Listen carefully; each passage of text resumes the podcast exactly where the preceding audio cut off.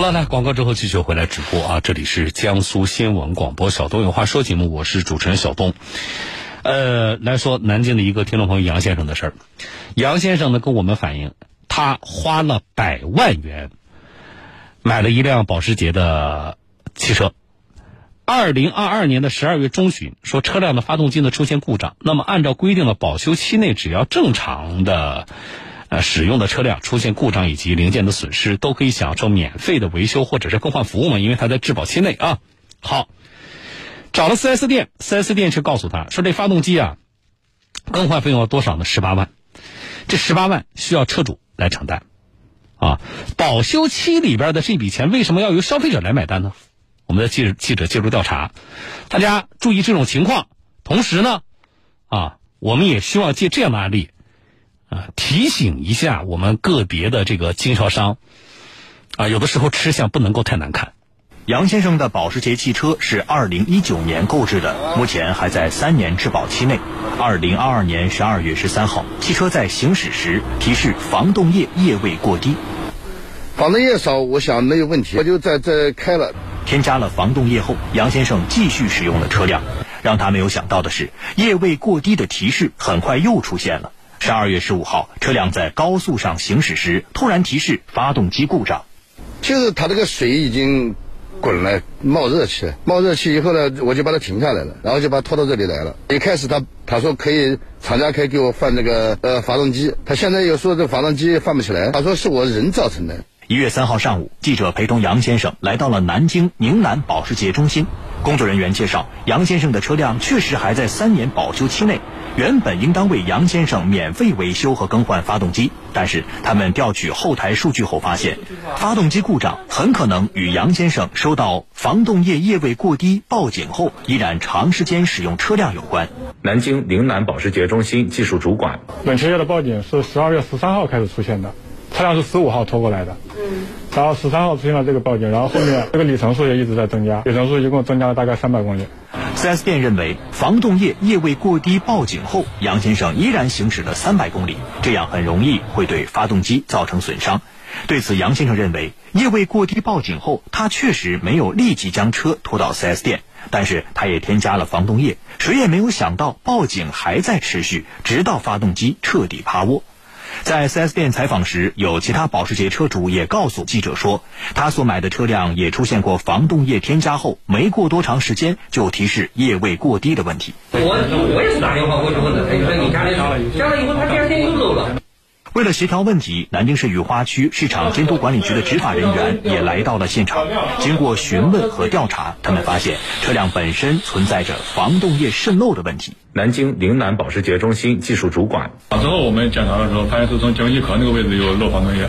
这可能跟车子本身的质量可能有一定的原因，是吧？呃，漏防冻液这个问题是确实存在的。对此，执法人员认为，发动机最后趴窝可能与车主没有及时停车送修有一定关系，但是将责任完全推卸给消费者是不合适的。南京市雨花台区市场监管局开发区分局执法人员张轩：整个事件我们刚才了解的情况就是说，它不是一个正常的这个防冻液的自然损耗，它是本身出现那个什么结。节温器是吧？节温器那个地方就是有渗漏，所以造成了防冻液的这个缺失。就是不管消费者讲的他有没有补过这个水或者补过防冻液，但本身是因为车辆质量本身存在这个这个这个这个漏水的情况嘛，或者说是漏这个节呃叫防冻液的情况，造成了这个后期的这个发动机拉缸了。那我们就建议这个 4S 店呢，把这一块情况要如实的向厂家去反映。经过协调，4S 店同意与杨先生进行合理的协商。南京岭南保时捷中心客户管理部经理汪夏进一步向啊总部来沟通一下，那我们也是尽量能从双方能达成一致的意见的情况下来解决这件事情。我们去肯定会尽最大的努力给客户去争取。南京市雨花台区市场监管局开发区分局执法人员张轩。搭建一个双方协调的平台，你持续的关注这件事情的发展，然后最终处理结果会给消费者一个答复。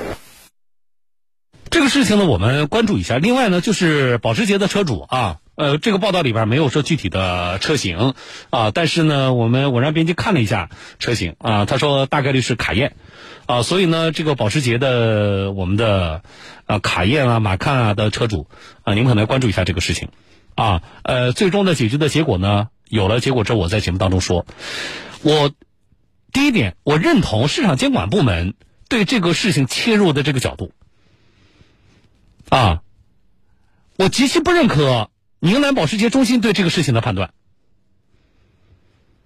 你们车漏防冻液这个事情，如果在我们记者介入，没有我们记者的介入，你们是不是打死都不想承认？你一定对这个事情是心知肚明的呀。你们有没有做预警式的告知？你告诉相关车型的消费者，我们这车可能漏防冻液。那么一旦发现漏防冻液的话，你应该怎么办？你有提前告知吗？这种在某一款车型上可能存在的通病缺陷，你们不应该主动的想办法吗？不应该主动的告知车主，一旦出现什么样的情况，怎么做才能够最大程度的不扩大损失？这个事情你们做好了吗？你们提供的服务与你们这个品牌的豪华程度成正比吗？